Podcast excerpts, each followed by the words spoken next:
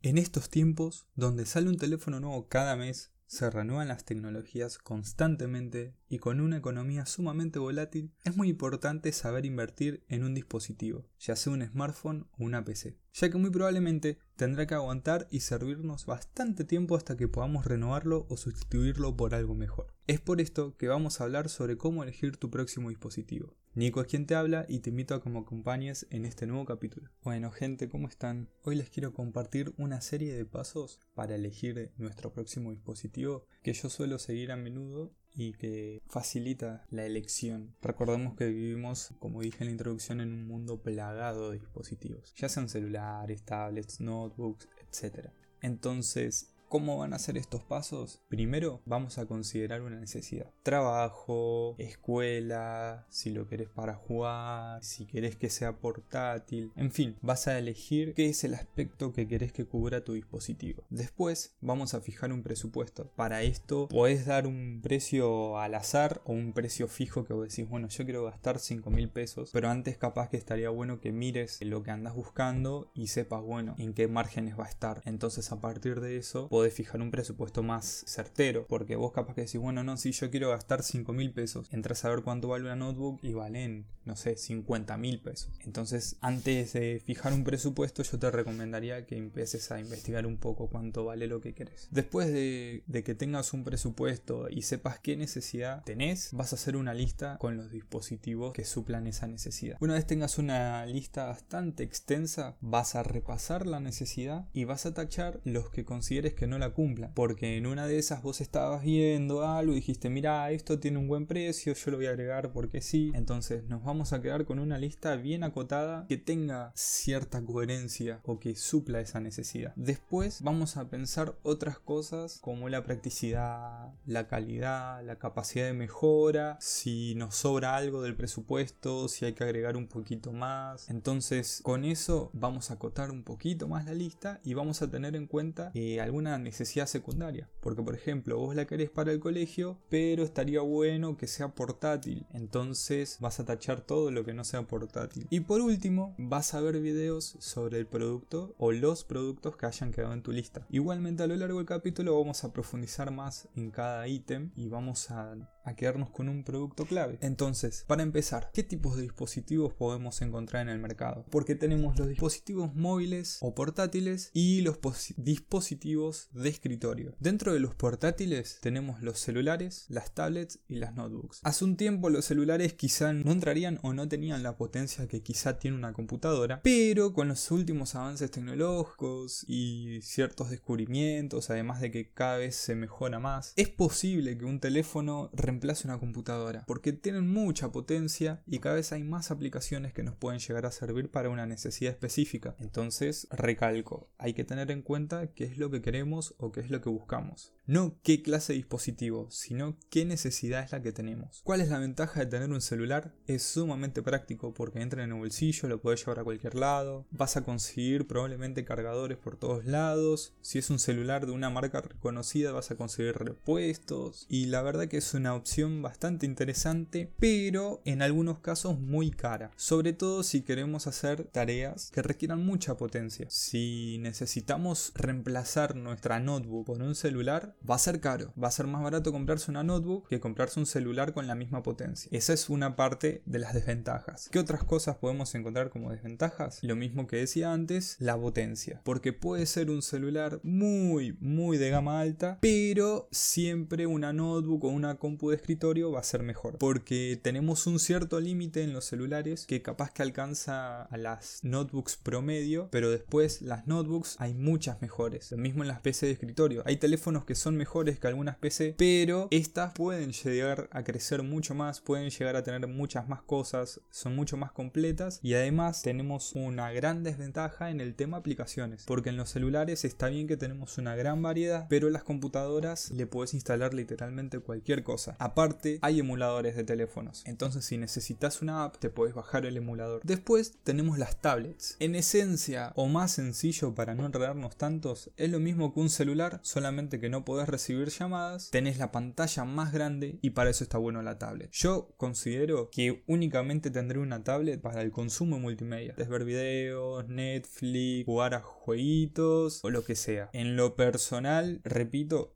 yo no consideraría una notebook para una tablet, perdón, para productividad. Después, dentro de los móviles, como venía diciendo, tenemos las notebooks, que esta es una rama un poquito más interesante y que tiene otra subrama que ya vamos a hablar después, que también es interesante. Supongo que todos sabemos lo que son las notebooks, son computadoras portátiles, laptops, tenemos ultrabook, notebook, netbook, esas cosas no vamos a entrar en detalle porque es lo mismo que sea un poco más ancha, un poco más gruesa, un poco más grande, un poco más chica. Ojo, si vos querés, además de para productividad, la querés usar para consumir multimedia y capaz que una netbook que es chiquitita no te sirve. Una pantalla grande, de buena calidad, es lo que estamos buscando. Ventajas y desventajas. Primero, la portabilidad. Es una muy buena ventaja. Hay notebooks que son muy pesadas y muy grandes, que las agregué en otro apartado que ya vamos a hablar, que es complicado moverlas. Se puede, pero eh, no las consideraría portátiles o móviles. La notebook suele tener una muy buena potencia si se compra una adecuada. Una desventaja es que a comparación de una PC de escritorio es muy probable que valga mucha más plata. Armar o ensamblar una PC con los mismos componentes que una notebook es más barato en una de escritorio que en la misma notebook.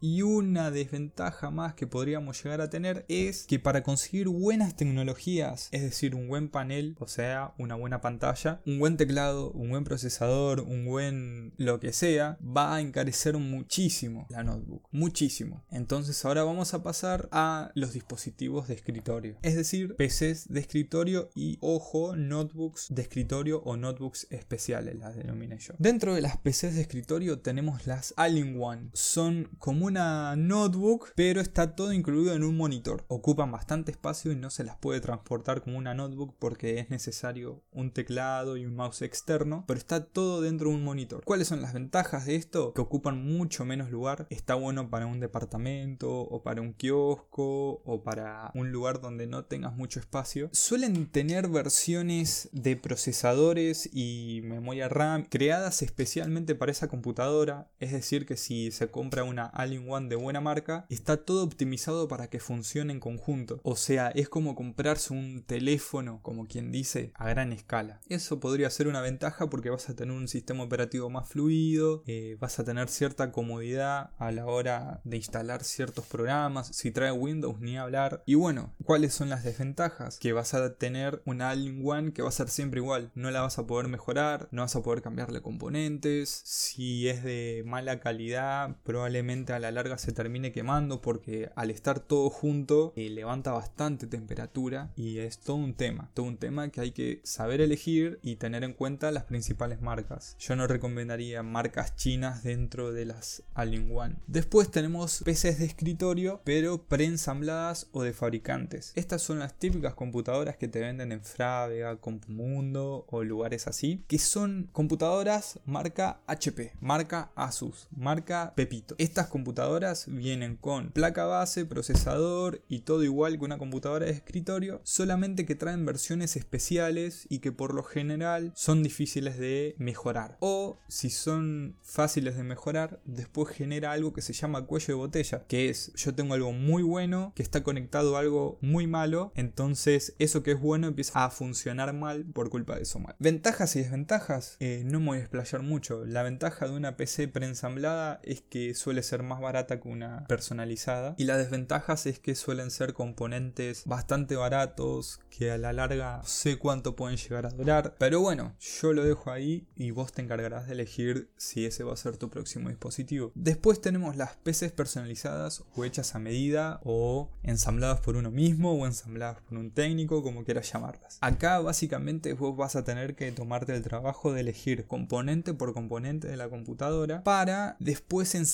todo. Ya sea que lo hagas vos o que lo haga un técnico, pero bueno, vos vas a elegir todos los aspectos de tu compu, entonces si hay algo que es de mala calidad, va a ser tu responsabilidad. ¿Qué es lo bueno de esto? Que podés personalizar tu computadora como vos quieras. Si querés más de esto, lo podés tener. Si querés más de lo otro, lo podés tener. Si querés escatimar en algo para mejorar otra cosa, podés. Entonces, si querés una PC de escritorio, mi recomendación es que tengas una PC personalizada. Hay veces que en Mercado Libre podemos encontrar ofertas o gente que publica computadoras preensambladas, pero no son de las que te hablaba yo anteriormente. Los técnicos o el local personaliza una computadora y ya te la vende armada. Esos casos también están buenos porque no es necesario que andes pensando en los componentes. Yo después te voy a dar unos tips o unos consejos para que elijas ciertos aspectos de tus componentes respecto a la necesidad que vos tengas. Entonces no te preocupes por eso, ya lo vamos a hablar. Y por último, un dispositivo que en este caso es bastante caro, pero lo voy a nombrar igual, son las notebooks especiales. Yo las denominé así. En el mercado probablemente las encuentres como notebooks gamers. Estas computadoras son portátiles, pero primero que pesan mucho, después que la batería no suele aguantar. En realidad tienen una duración bastante corta y es mejor usarlas enchufadas. Yo las puse en PC de escritorio porque es necesario sí o sí que vos estés sentado en algún lugar y tengas una fuente de electricidad para poder suplir a la notebook. Si la querés usar como notebook en el en el tren o en la cama va a estar complicado. Y aparte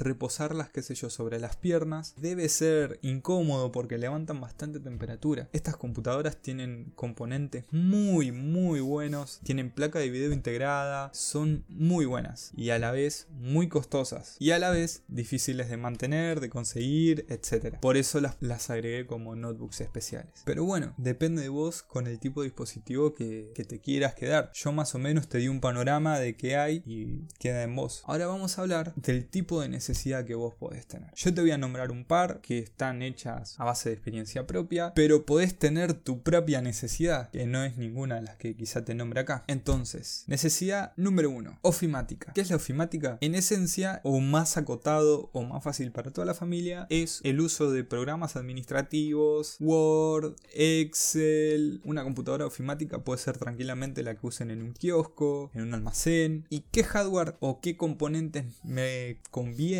para este tipo de necesidad, yo te recomendaría que te centres en que el dispositivo tenga mucha memoria RAM. 16 GB de RAM es muchísimo. Vamos a manejarnos con tres tipos de memoria RAM. 2 GB de RAM, 4 GB de RAM y 8 GB de RAM. Para ofimática yo te recomiendo 4. La RAM lo que va a hacer es que tu computadora sea un poquito más rápida, que puedas hacer varias cosas al mismo tiempo sin que se trabe y te va a permitir una fluidez o un flujo de trabajo mucho mejor que si tuvieses 2 GB de RAM. Además te recomiendo que tengas un buen almacenamiento. Un disco rígido de un tera está bien, pero si puede ser, igual esto lo recomiendo para todo tipo de necesidad, un disco de estado sólido. Se pueden buscar en internet como SSD. Estos discos son sumamente rápidos y aceleran tu computadora muchísimo. Yo en la mía tengo uno y por experiencia personal digo que son muy buenos y los recomiendo al 100%. ¿Qué otro tipo de necesidad hay? Tenemos el diseño, ya sea diseño gráfico, diseño 3D o para arquitectura, lo que sea. Esto es un tipo de necesidad bastante específico y tenés que tener en cuenta que si vos querés algo así vas a tener que desembolsar mucha plata porque se necesita una compu muy potente. En este caso te voy a recomendar que vayas directamente a una PC de escritorio y que la hagas vos mismo o que se la mandes a hacer un técnico porque si no las notebooks que te pueden llegar a servir para diseño son muy caras casi al extremo de que te pueden llegar a valer 200 mil pesos. Entonces yo no creo que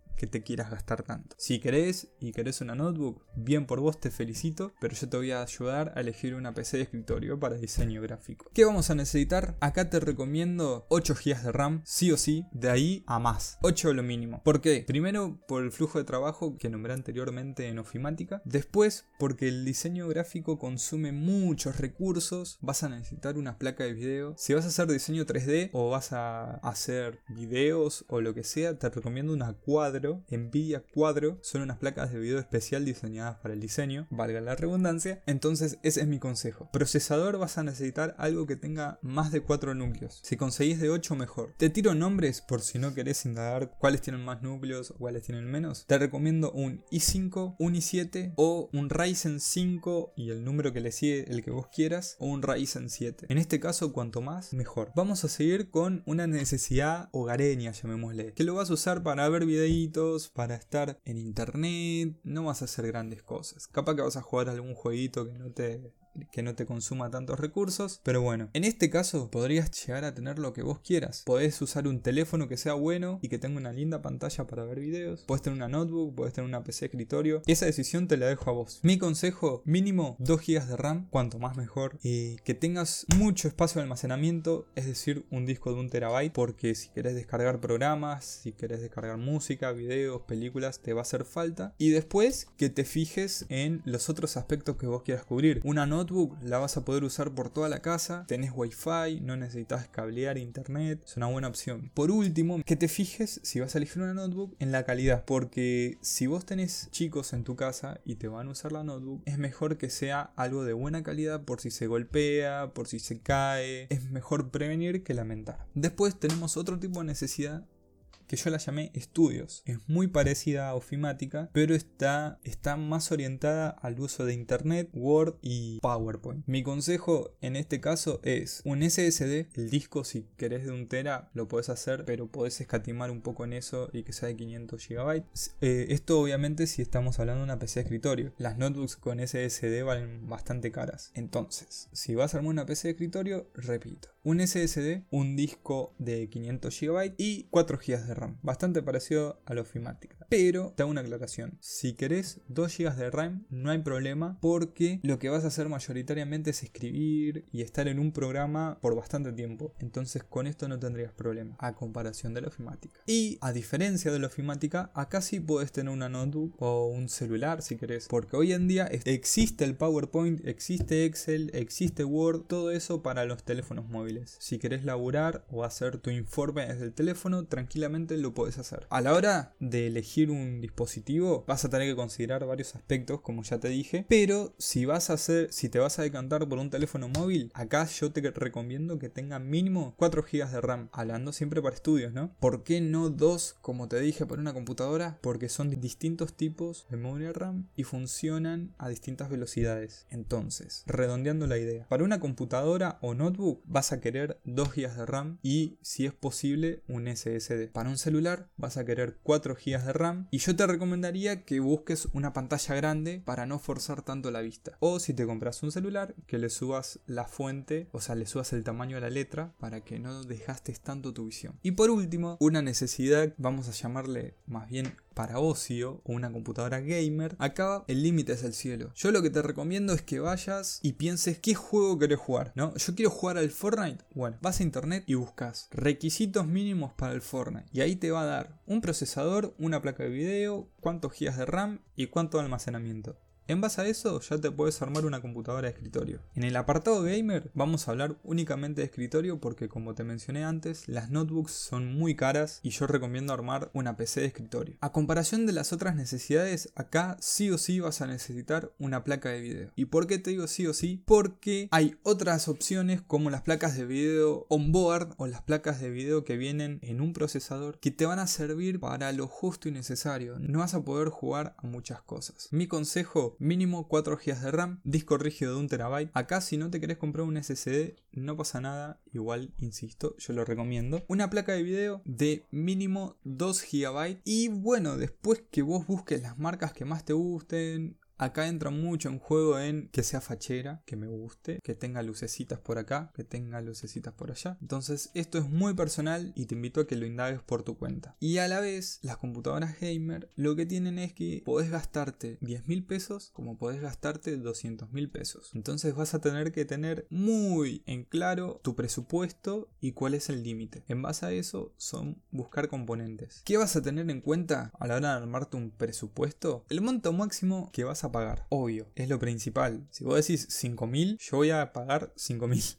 No quieras pasarte y trata de mantenerte ahí. Después, una vez que tengas elegido el tipo, no el dispositivo, sino el tipo de dispositivo, vas a fijarte cuánto valen en promedio y vas a tener en cuenta si tenés que adecuar tu presupuesto. Porque no es lo mismo un teléfono de 5 mil pesos que una computadora de 5 mil pesos. Son calidades distintas, son potencias diferentes y probablemente un teléfono de 5 mil pesos capaz que consigas algo actual y una compu de 5 mil pesos probablemente tengas algo muy viejo. Entonces, en base al dispositivo que vos quieras, vas a fijar el presupuesto. Después, vas a buscar en base a tu necesidad y bueno, como te conté antes, en base al hardware. ¿Qué significa esto? De las necesidades que te nombré anteriormente, ya sean gamer, ofimática y lo que sea, vas a empezar a buscar por Mercado Libre o por donde vos quieras computadoras, notebooks, teléfonos o lo que sea que cumplan esa necesidad. Vas a empezar a, a buscar precios, vas a empezar a indagar y te vas a ir armando la lista que yo te comentaba anteriormente. Consejo, sobre todo para teléfonos y tablets, hay veces, y tomarlo con pinzas, hay veces en las que es mejor algo que sea un poco más viejo y potente que algo actual.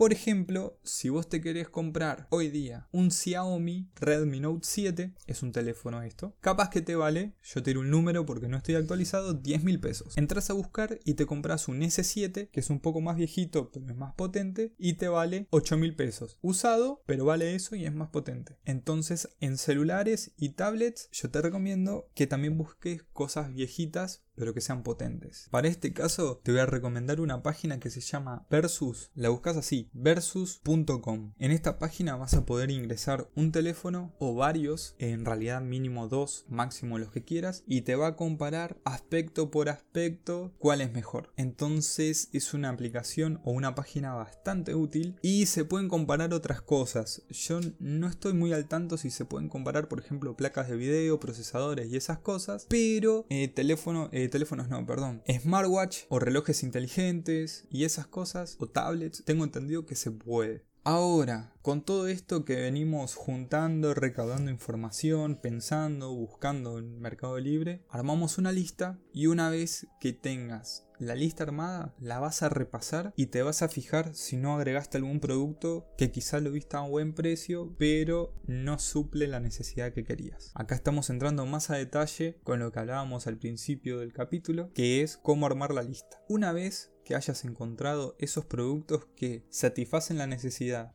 están dentro del presupuesto y te gustan o son de buena marca, vas a empezar a resaltarlos en base a distintos puntos. Por ejemplo, y los puntos son subjetivos, es decir, los podés hacer vos y pueden ser en base a tus necesidades o tus preferencias. Yo resaltaría los productos que son de buena calidad, que son de una marca reconocida, porque eso si se nos rompe algo lo vamos a poder conseguir. Ojo, este tipo de presupuesto no aplica para compus personalizadas, porque esto lo tenés que hacer producto por producto. Esto es para celulares, notebooks, PCs, preensambladas y hasta ahí. Entonces decía, vas a resaltar los productos por calidad, por marca y porque cumplan otras funciones que no estén contempladas dentro de tus necesidades, pero que quizás estén buenas tenerlas. Por ejemplo, si vos tenés dos notebooks, una capaz que tiene webcam y la otra no. Entonces vas a resaltar la que tiene webcam porque tiene más cosas. Una vez que ya tengas analizado producto por producto y resaltado producto por producto, te vas a quedar con aquellos que tengan más puntos a favor, obviamente, porque van a ser una compra más inteligente. Como veníamos tachando la lista, vas a tener un producto que te sirve, que tiene varias cosas, o sea, varias funcionalidades y que tiene buena calidad. ¿Cuál es el paso final? Si te queda un solo producto, vas y te lo compras. Si no, si te quedan varios productos o por ejemplo ninguno tiene buena calidad o no sabías cuál resaltar, vas a elegir producto por producto y vas a empezar a buscar videos. ¿Por qué videos y no artículos periodísticos o informes dentro de internet o la página del fabricante? Porque muchos de estos videos no van a estar patrocinados por la marca. Si vos entras a la página del fabricante, obviamente que te va a decir es la mejor notebook del mundo. Nosotros lo que queremos saber es qué virtudes y qué defectos tiene. Te voy a recomendar un par de canales para que vos entres y chusmees a ver si tienen, si tienen el producto que buscas, que son Tecnofanático, Suprapixel, Clipset,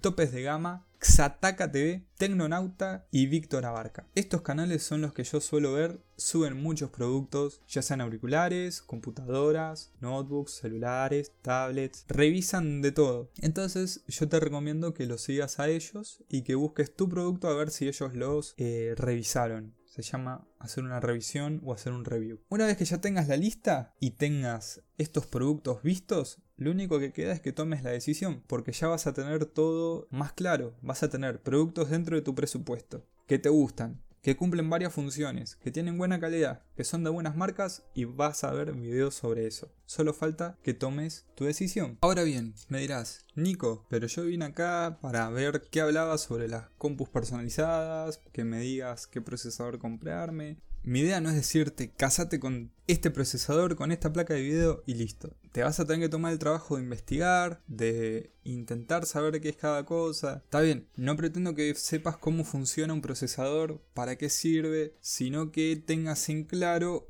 qué te conviene por el precio. Más adelante vamos a hablar de cada parte de la computadora, para qué sirve, en qué influye, pero eso va a ser para otro capítulo, porque en este me quiero centrar en que vos tengas un presupuesto, en que vos tengas una lista de, dispositivos y que puedas ver qué es lo que te conviene. Si vos te querés armar una compu personalizada, va a haber un capítulo puro y exclusivo para esas computadoras. Pero ahora te voy a dar una iniciativa para que te armes un presupuesto. Sin entrar en detalles, sin entrar en marcas, o bueno, recomendándote algunas marcas, pero sin darte un porqué. Primero, para armar un presupuesto de una PC personalizada o hecha a medida, vamos a volver a caer en la necesidad. Si vos la vas a armar para diseño o para gamer, que son las dos que yo te recomendé que tengas una PC así, va a depender el tipo de hardware que vas a necesitar. Por ejemplo, habíamos dicho que para diseño vas a necesitar placas de video cuadro y mucha potencia en cuanto al video. Para una gamer vas a necesitar placas de video un poco más industriales, por ejemplo las RTX, las GTX de Nvidia o cualquiera de AMD.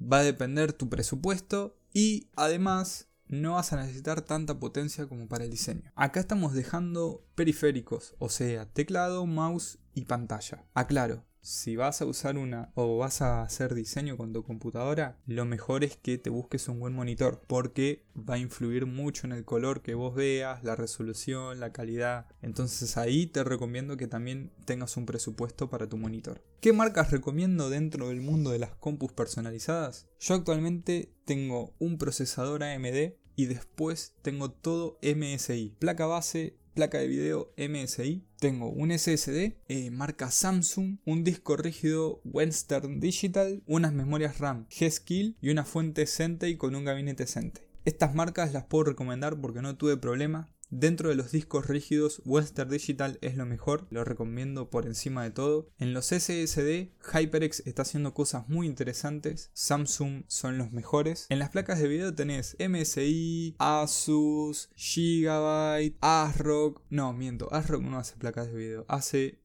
placas bases. Que de hecho Aclaro que ASRock escuché mucha gente que tuvo problemas, así que yo intentaría evitarlo por lo menos por ahora. Entonces, volviendo a las placas de video, MSI, Asus, EVGA, entre otras. Por lo general no hay problemas. Las que son medias regulares que no recomendaría son las Colorful. El resto de placas de video no hay ningún problema. Ahí podés gastarte lo que vos quieras. O podés elegir la que vos quieras. Podés elegir incluso por la que te guste más estéticamente. El gabinete no va a influir en nada. Entonces elegí el que te guste. El que sea más fachero Vos en eso no te preocupes. Después, procesadores tenés AMD o Intel. Entonces vas a elegir en base a algún video o en base a lo que tu bolsillo pueda. Mi preferencia personal es AMD. Vos podés elegir lo que se te ocurra. En memorias RAM tenés Kingston, Corsair y G-Skill. Esas son las que yo te recomiendo y aparte son las que más se consiguen. Son de buena calidad, te van a funcionar bien, no vas a tener ningún problema. Y después no va a haber ningún otro aspecto en el que yo te pueda recomendar una marca. Va a depender siempre de tu presupuesto.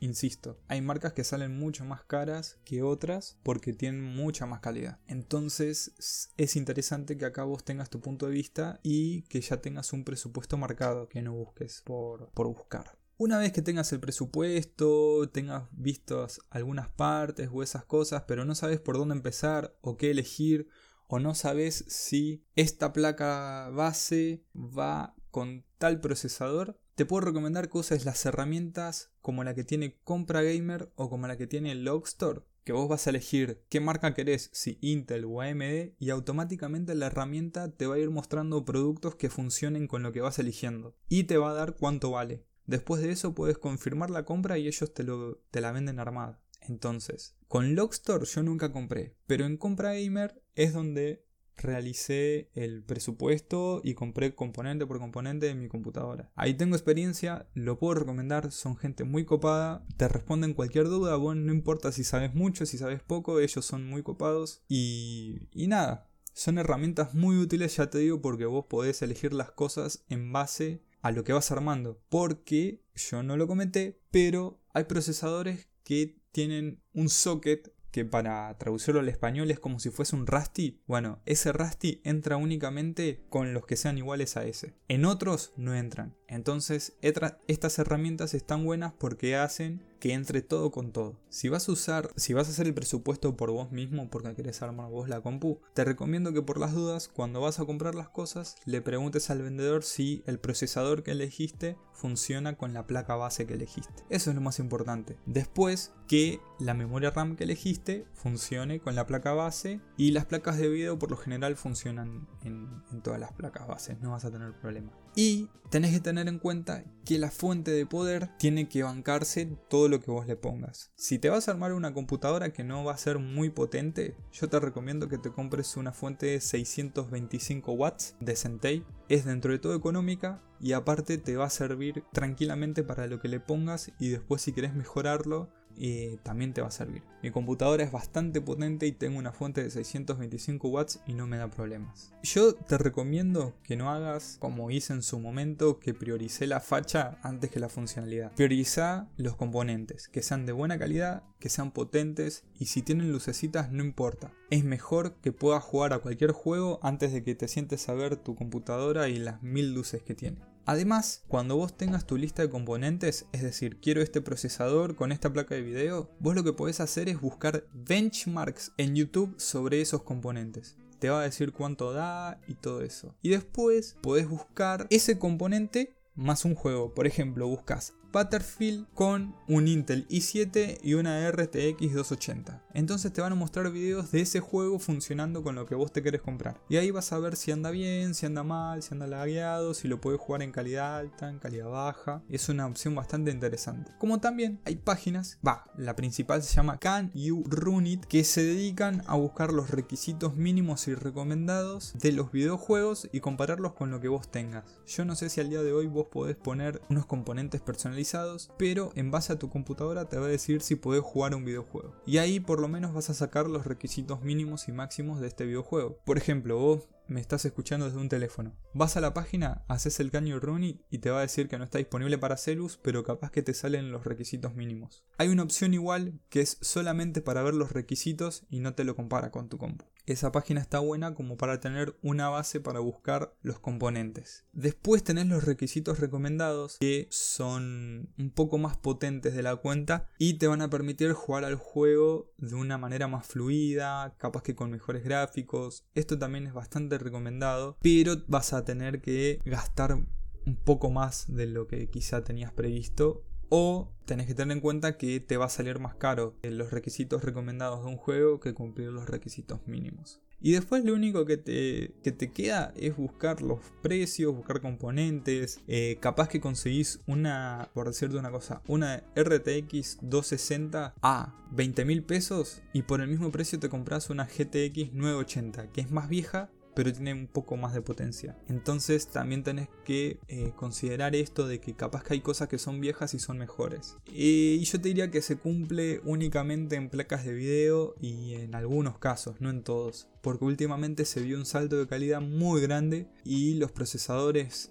que son de gama baja actuales están a la altura de muchos procesadores de gama alta viejos. Bueno, ya tenemos nuestro dispositivo, o mejor dicho, ya tenemos nuestra lista, ya tenemos nuestros componentes si es que querés una PC personalizada, ya tenés un presupuesto, entonces el paso final que queda es comprarlo. Mi consejo, Mercado Libre. Fácil, tienes envío, capaz que conseguís algo con tarjeta, con cuotas, es lo más fácil. Si no, si querés una PC personalizada, puedes contactarte con algún local, con algún técnico que conozcas y ellos van a saber orientarte. Es más, a los técnicos vos le decís, mira, yo quiero una PC para juegos y tengo 10 mil pesos y ellos te van a armar todo lo que yo te enseñé en este capítulo, ellos lo van a saber hacer y lo van a hacer por su cuenta. Ahora, ¿por qué te expliqué todo esto si un técnico te lo hace completamente gratis y, sin necesidad de que te rompas vos en la cabeza? Es que por lo menos vas a tener noción de lo que te van a decir y tenés menos riesgo de que te estafen o que quieran cobrarte más por algo que no es. Si ellos te pasan un presupuesto, vos pediles que te,